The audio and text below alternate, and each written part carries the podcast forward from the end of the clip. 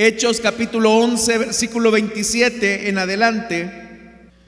Por aquel tiempo, unos profetas bajaron de Jerusalén a Antioquía.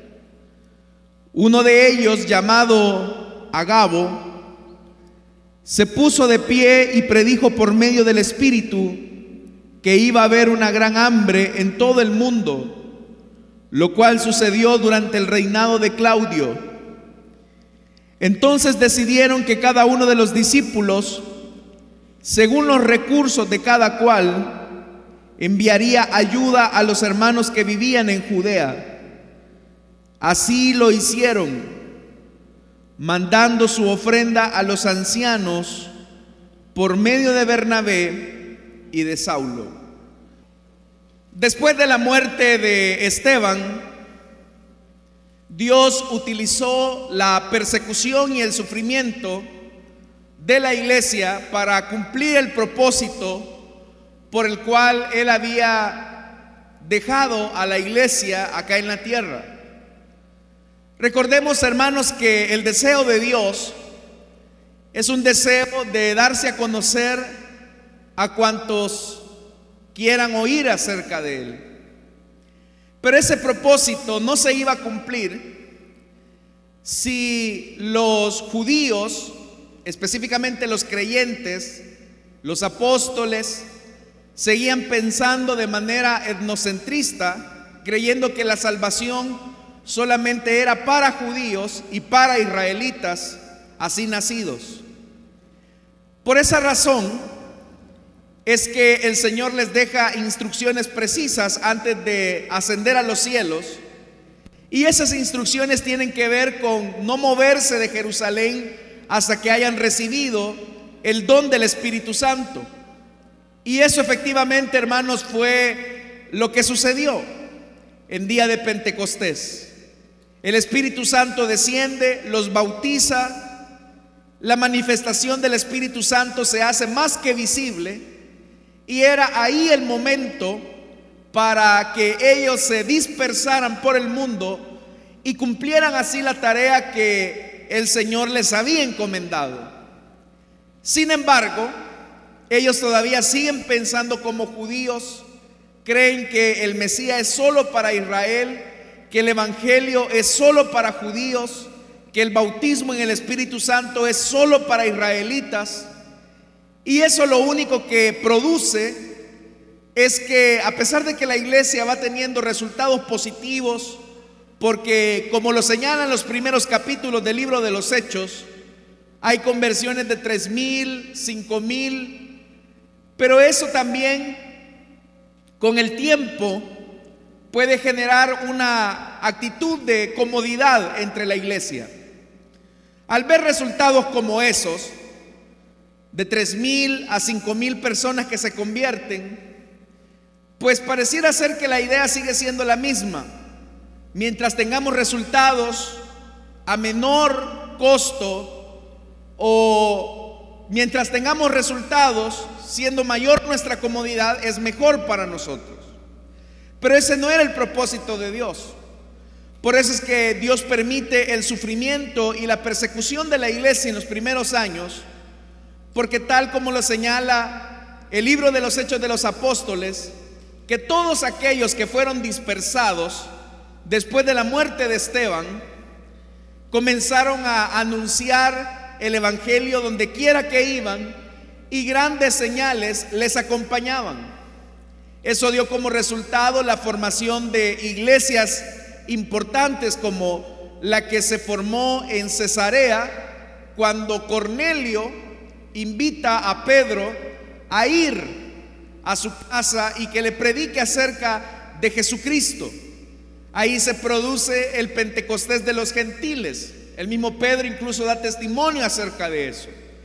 Pero a la par de esa experiencia en la casa de Cornelio, en la región de Cesarea, también hermanos, un grupo de creyentes que habían huido por la dispersión o por la persecución que se había cometido contra la iglesia judía, en Antioquía se había fundado una iglesia que con el tiempo, hermanos, sus representantes, sus líderes, iban a ser, como aquí dice la Biblia, Bernabé y Saulo.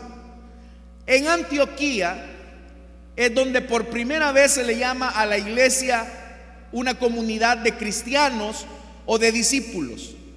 Es decir, que la iglesia de Antioquía fue como el punto de partida para lo que llegaría a ser las misiones propiamente transculturales, porque entonces ya la iglesia no solamente se iba a enfocar en personas judías, sino que también la predicación iba a ir destinada hacia los gentiles. Cuando una iglesia cumple el llamado de Dios, la tarea que Dios le ha entregado, esa es una iglesia que está llena del Espíritu Santo. Esa es una iglesia que está llena de gracia de Dios. Y prueba de eso, hermanos, es que dice la Biblia que en el versículo 21 de este capítulo 11, que el poder del Señor, hablando de la iglesia de Antioquía, el poder del Señor estaba con ellos y un gran número creyó y se convirtió al Señor. Es decir, la iglesia de Antioquía, que había entendido cuál era la tarea de llevar el mensaje del Evangelio, no solamente a judíos, sino que también a gentiles, gozó del poder, del acompañamiento, de la gracia del Espíritu Santo para llevar la tarea que él mismo había encomendado a la iglesia.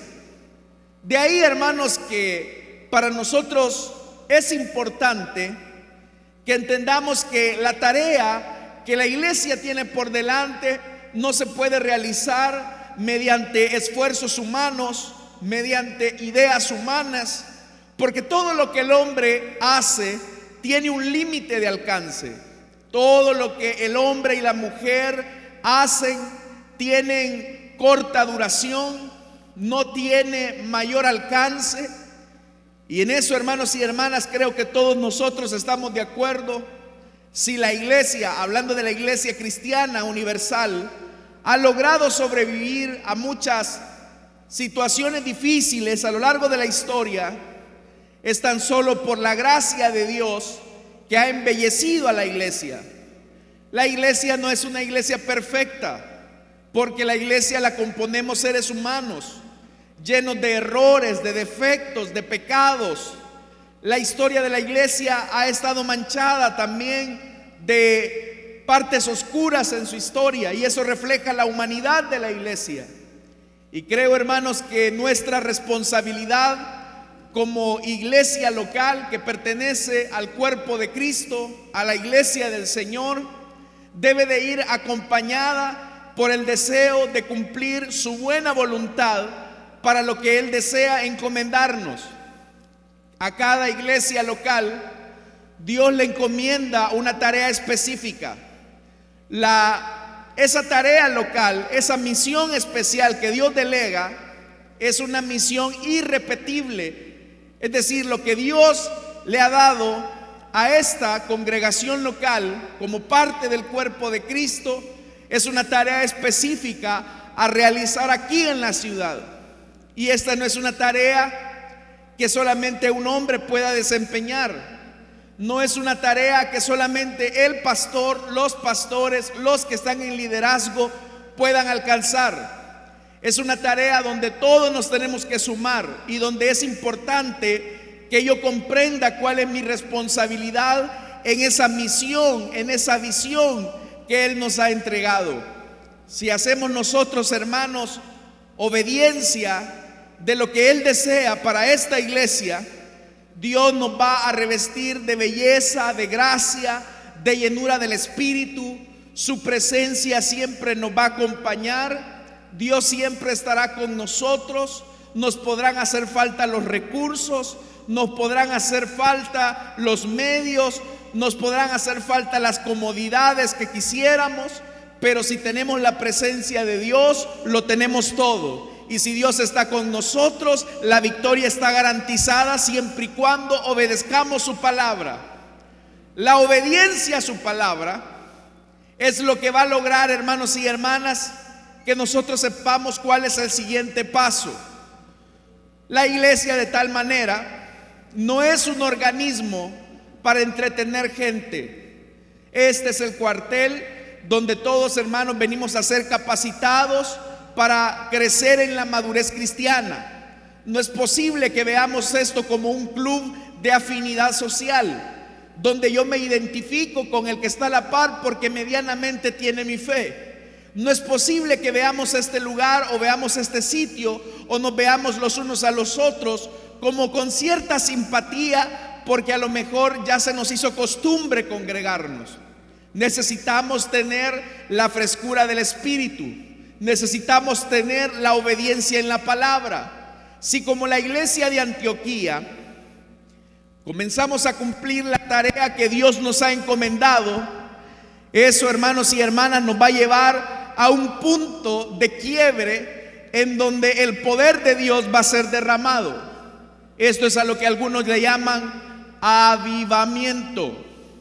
Pero el avivamiento no es otra cosa más que la obediencia a la palabra de Dios. Avivamiento no tiene que ver con personas siendo sanadas. Avivamiento no tiene que ver con personas que eran paralíticos y ahora caminan. Avivamiento no tiene que ver necesariamente con señales portentosas, porque lamentablemente muchas iglesias confunden la visitación de Dios, la, ese momento en el que Dios abre el tiempo, abre el espacio y se introduce en la historia para causar transformaciones en la ciudad. El avivamiento de hecho comienza en el corazón de aquellos que ardosamente, ardientemente, perdón, quieren obedecer a Dios y su palabra. El avivamiento siempre ha tenido que ver con la obediencia a la palabra de Dios. En ese sentido, el Espíritu Santo capacita a la iglesia, muestra cuál es el siguiente paso, anticipa a la congregación lo que Él desea hacer en los años venideros.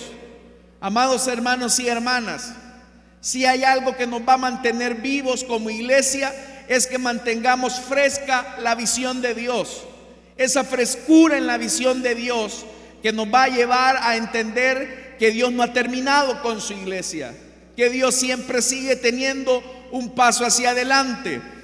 Vea lo que dice la palabra del Señor, que fue con lo que iniciamos el versículo 27. Por aquel tiempo, y eso es importante, en ese tiempo, por aquel tiempo, la palabra que ahí se traduce por tiempo no es simplemente, hermanos, o hace referencia al hecho de un tiempo específico que se marca en el calendario, sino que se está hablando del tiempo de Dios, el kairos de Dios, que es un tiempo que está por encima del tiempo humano. Nosotros también debemos de entender esta verdad. Hay un tiempo, que es el tiempo humano, aquel que se repite, o más bien dicho, que va en línea recta. Hoy es domingo, mañana es lunes, después es martes, después miércoles, primero es enero, después es febrero, después marzo, primero fue 2020, después 2021. Ese es el tiempo humano. Pero en ese tiempo humano, cuando la visitación de Dios llega a un creyente y llega a una iglesia, el cairón de Dios se abre.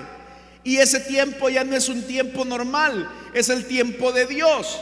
Por eso es que dice, por aquel tiempo, en ese tiempo de obediencia de la iglesia de Antioquía a la palabra, en ese tiempo donde lo único que interesaba era cumplir la voluntad de Dios, dice la palabra, por aquel tiempo unos profetas bajaron de Jerusalén a Antioquía. Estos eran hombres de Dios. Un profeta siempre lleva la palabra de Dios. Un profeta siempre, hermanos, era el que veía los tiempos, pero también tenía la experiencia sobrenatural de transmitir la palabra de Dios. Y dice la escritura, En ese tiempo, en ese tiempo de Dios, unos profetas bajaron de Jerusalén a, Jerusalén a Antioquía. Uno de ellos, se nos da el nombre de uno de ellos, llamado Agabo, se puso de pie. Era un culto de avivamiento.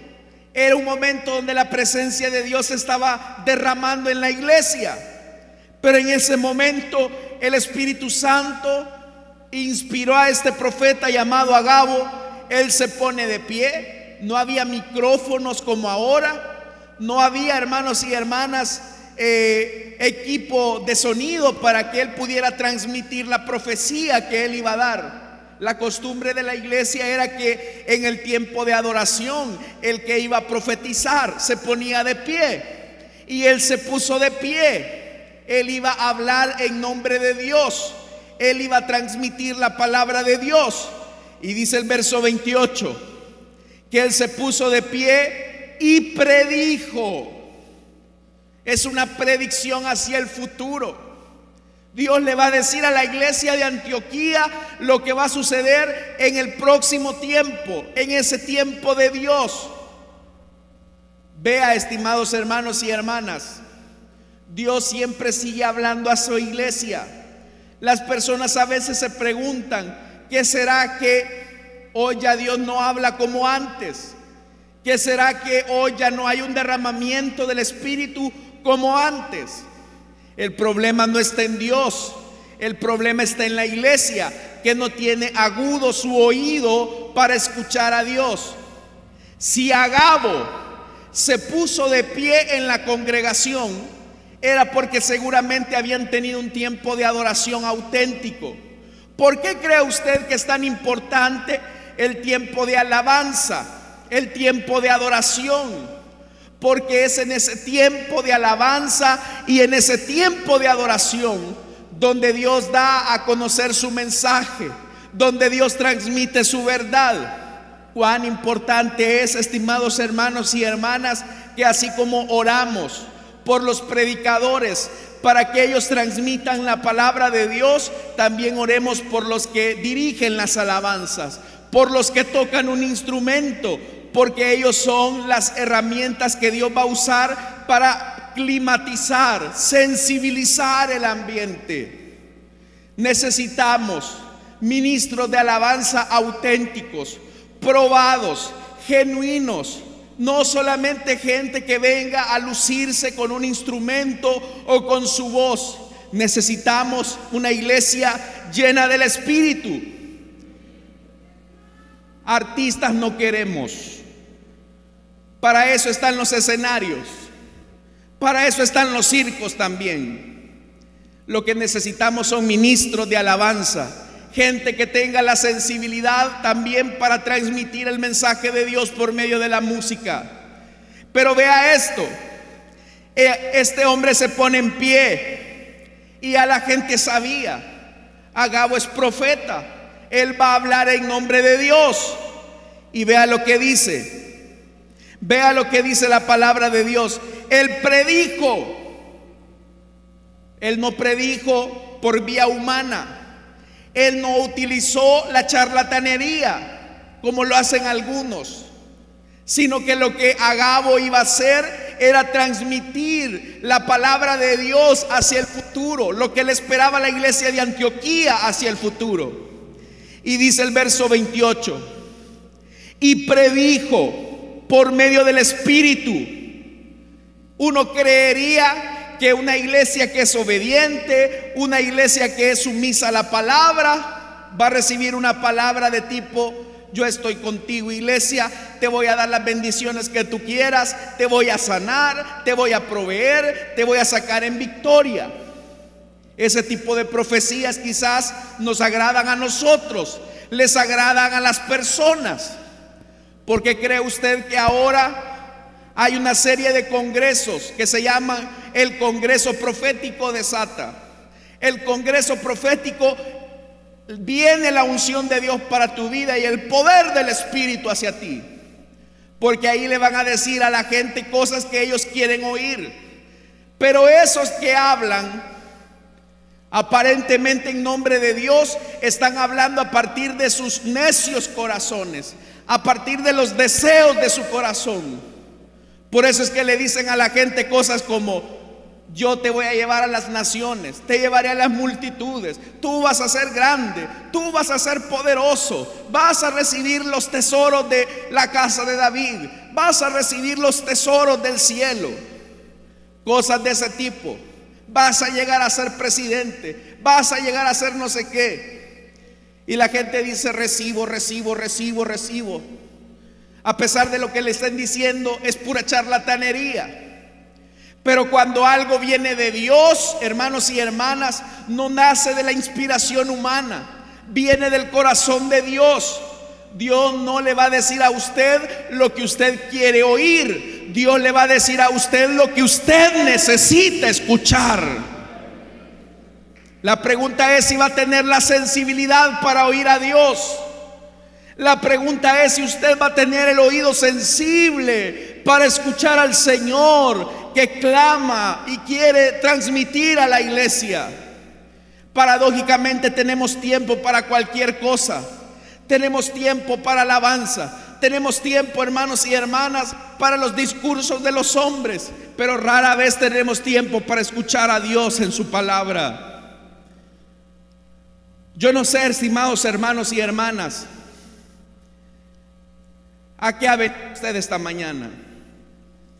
Si usted ha venido a llenar su cuota religiosa del día domingo, ya la logró, se puede ir satisfecho. Si usted ha venido a cobrarle a alguien que le debe, bueno, que le vaya bien, buen provecho. Pero si usted ha venido esta mañana a decirle, Señor, háblame, porque yo quiero escuchar tu voz, le aseguro que Dios le va a hablar. Dios está acá, Dios no está muerto. ¿Cómo va a creer usted que el que hizo la boca no va a poderle hablar a usted? Por eso a mí me sorprende ver cristianos que dicen, ¿y cómo Dios me va a hablar? ¿Que acaso Dios es un Dios muerto? ¿Que acaso Dios es un Dios que no puede hablar? Dios sigue hablando, Dios sigue hablando, solo necesita oídos que le escuchen. Amén, hermanos. Pero dice la palabra, vea la profecía, una iglesia llena, obediente, santa, como la iglesia de Antioquía, con buenos líderes. Quizás el Espíritu les va a decir, les voy a dar muchos dones, les voy a dar las naciones de la tierra. Vea la profecía, vea esto. Se puso en pie y predijo por medio del Espíritu que iba a haber una gran hambre en todo el mundo, lo cual sucedió durante el reinado de Claudio. Dios lo que le dijo a la iglesia fue, vienen tiempos difíciles. Viene una época de hambre. Dios está anticipando lo que va a ocurrir en el próximo tiempo. Dios le está diciendo a la iglesia, iglesia, vienen tiempos difíciles. Y es en el tiempo difícil, es en el tiempo del sufrimiento, es en el tiempo de la escasez y de la persecución donde Dios finalmente prueba quién es auténtico y quién es falso. ¿Por qué cree usted que muchos en la cuarentena, hermanos, la agarraron de excusa para perderse literalmente de la iglesia? No tengo responsabilidades en mi privilegio, no hay pastor a quien darle cuenta, ni supervisor, se dieron la gran perdida y hasta hoy no vienen a la iglesia. Eran cristianos que tenían raíces superficiales, no raíces profundas. Pero aquellos hermanos y hermanas que en medio de la persecución, en medio del dolor, en medio de la pérdida están acá es porque saben y entienden que no obedecen a un hombre, no obedecen a una organización. Su lealtad y su fidelidad no está hacia un hombre, sino aquel que los llamó en la bendita cruz del Calvario. Si usted está acá, estimado hermano, solamente para llenar una cuota religiosa de día domingo, se está marchitando, está muriendo.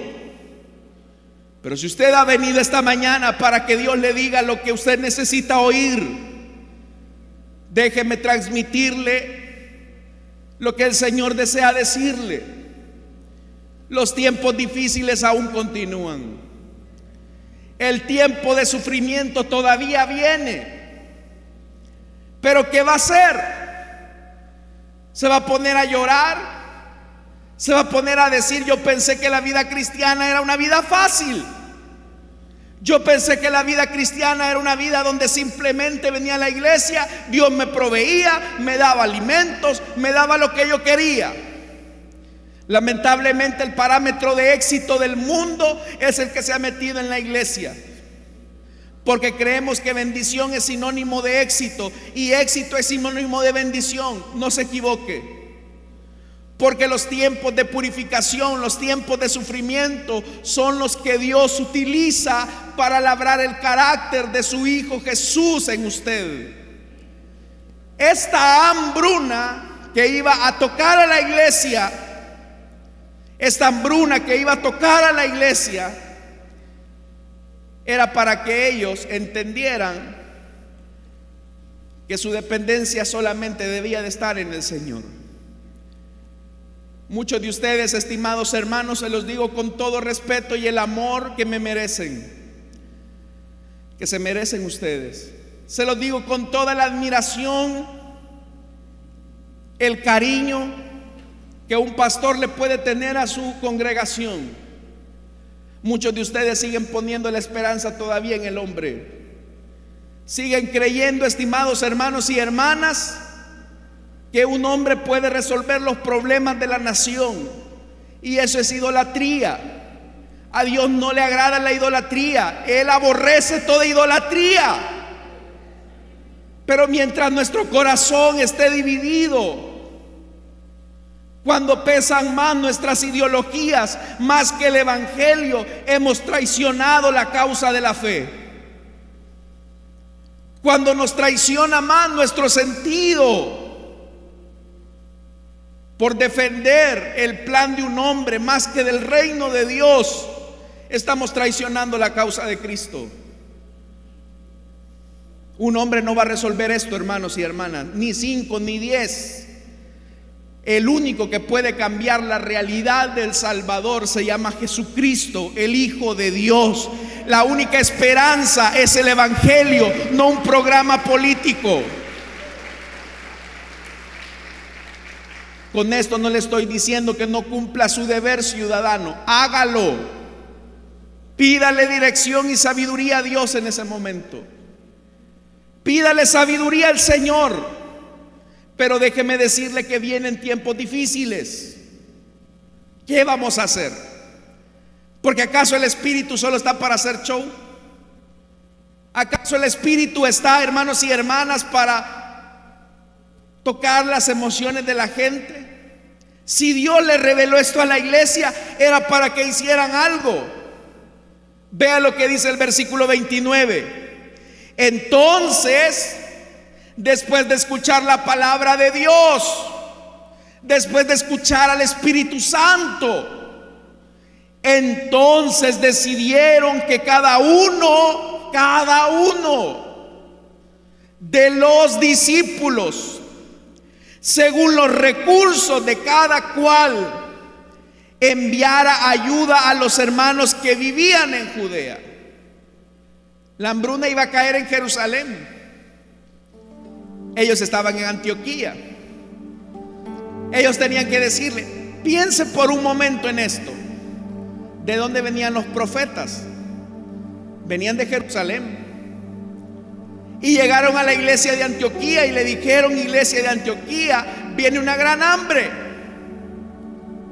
Entonces los hermanos de Antioquía bien pudieron haber dicho, bueno, vamos a crear un plan de abastecimiento de alimentos para nosotros. Vamos a tratar la manera de reunir la mayor cantidad de ahorros para nosotros.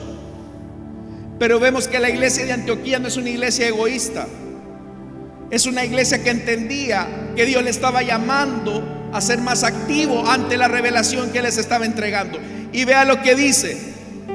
Entonces decidieron cada uno de los discípulos, según los recursos de cada cual, que enviaría ayuda a los hermanos que vivían en Judea.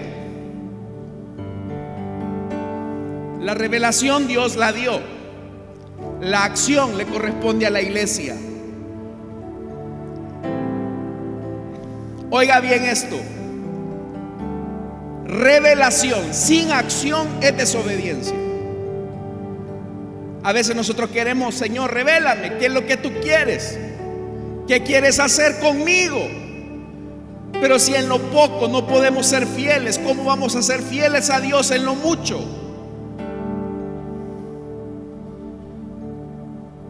Dios le reveló a José que venían siete años de abundancia. Dios le reveló a José que también venían siete años de escasez, que iban a comer los siete años de abundancia. Dios reveló, pero ¿a quién le tocó crear el plan administrativo para palear la crisis que venía? ¿A quién le tocó? A José. Hay una parte que Dios hará y otra parte que nos toca a nosotros hacerla. Si Dios nos está diciendo esta mañana que todavía el periodo de prueba sigue, estimados hermanos, no despilfarren sus recursos. Si en este momento usted dice, bueno, hoy que pasó la cuarentena, hasta más abundancia tuvimos. Hoy que ha pasado este tiempo, Dios me ha bendecido. ¿Para qué Dios le ha bendecido? Porque viene un tiempo de escasez. Yo sé que esto no les gusta. Viene un tiempo de prueba, viene un tiempo de dificultad. Tenemos que ser previsores. Pero también no solamente tenemos que velar por nosotros mismos. Porque la filosofía mundana es primero yo, segundo yo, tercero yo. Quiero agradecerles, estimados hermanos, porque ustedes han compartido su pan con el necesitado. Por la misericordia de Dios, más de tres mil alimentos, bolsas solidarias, alimentos, han sido entregadas gracias a su solidaridad con los hermanos. La gloria sea para nuestro Dios.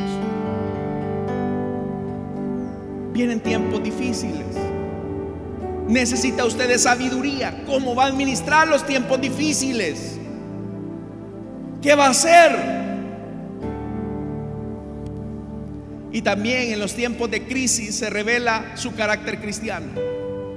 Vea lo que dice. Entonces decidieron que cada uno de los discípulos, según los recursos de cada cual, esto ya no lo dijo el Espíritu. El Espíritu Santo simplemente les dijo, viene un tiempo de hambre. ¿Qué van a hacer? la creatividad, la inteligencia, el sentido común, que a veces es el menos común de los sentidos, es de la iglesia. Usted tiene que ser sabio. Dios le dio sabiduría, Dios le dio inteligencia. Si Dios le está anticipando este día domingo que a su vida la vida de prueba sigue, que el sufrimiento puede tocar su casa, ¿qué va a hacer? Pídale sabiduría a Dios. Si usted me dice que a mí no me fluye nada, hermano. A mí no me fluye nada. Entonces pídale sabiduría a Dios. Dígale, Señor, yo sé que la vida no siempre va a ser alegre, siempre va a tener momentos difíciles. Dame sabiduría cuando los recursos humanos se me acaben, cuando los recursos financieros se agoten, cuando la salud sea quebrantada. Lo único que nos queda en los tiempos difíciles de escasez, de hambre, de sufrimiento y de persecución lo único que nos queda es depender de Dios nada más. La Biblia dice que el que está en su mano, nadie lo arrebata. Podrán venir tormentas, podrán venir momentos difíciles, pero también déjeme decirle que la tormenta pasará. Y cuando esa tormenta pase, veremos ese sol radiante de justicia.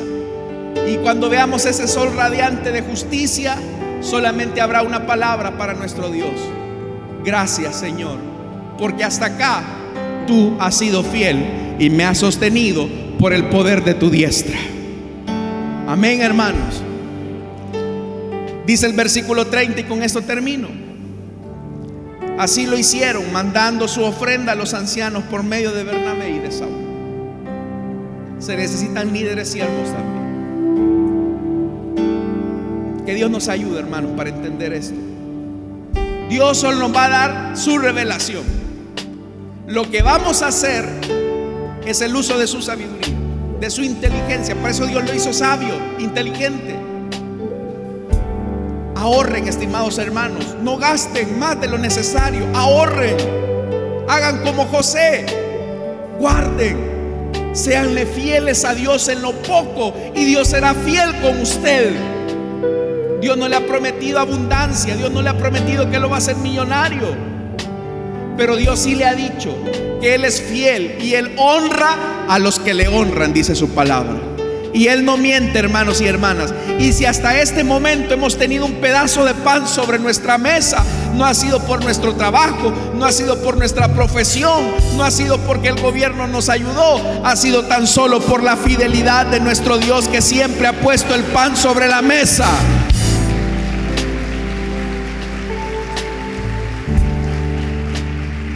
Vamos a orar, hermanos.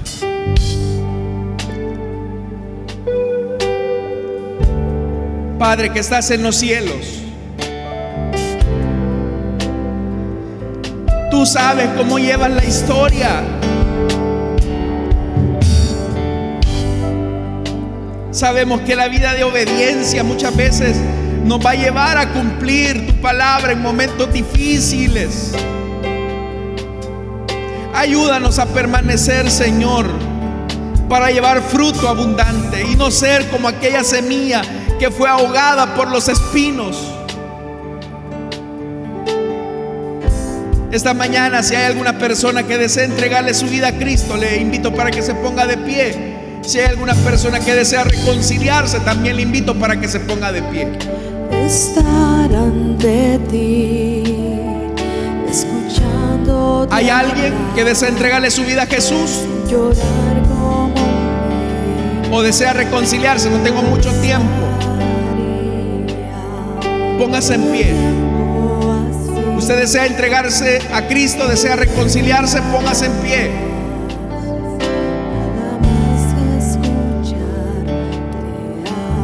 Vamos. Dios desea estar con usted. ¿Hay alguien?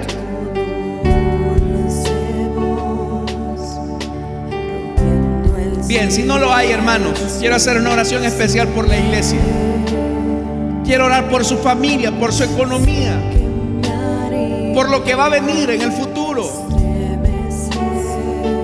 No sé, hermanos, qué será para usted. Pero ante el sufrimiento y el dolor que nos toque atravesar, quiero que usted sepa que depende de Dios y que su fe tiene que estar amparada en el Señor. Vamos a prepararnos, hermanos. Pongámonos en pie, oremos. Pongámonos en pie y digámosle, Señor, yo he recibido esta palabra esta mañana. No sé qué es lo que va a venir a mi vida. No sé cómo la prueba me puede afectar o me puede fortalecer. No sé, Señor, cómo voy a estar económicamente. Tú lo sabes. No sé cómo voy a estar emocionalmente. Tú lo sabes. Pero yo te pido esta mañana, Señor, que tú fortalezcas a tu iglesia en medio del tiempo difícil que pueda venir. Fortalece a tu pueblo en medio de la dificultad, Señor, en medio de la escasez, en medio de la enfermedad, en medio de la situación difícil. Dale sabiduría a este pueblo. Dale sabiduría, dale sabiduría, así como la iglesia de Antioquía ante la revelación accionó. También te pido que le des sabiduría a este pueblo. Dale sabiduría para que en medio del sufrimiento y del dolor aprendan a tomar sabias decisiones. Para que su fe no les falte. Oro, Señor. Oro esta mañana para que la fe de tu pueblo no falte en los tiempos difíciles. En el nombre poderoso de Jesucristo. Gracias Señor.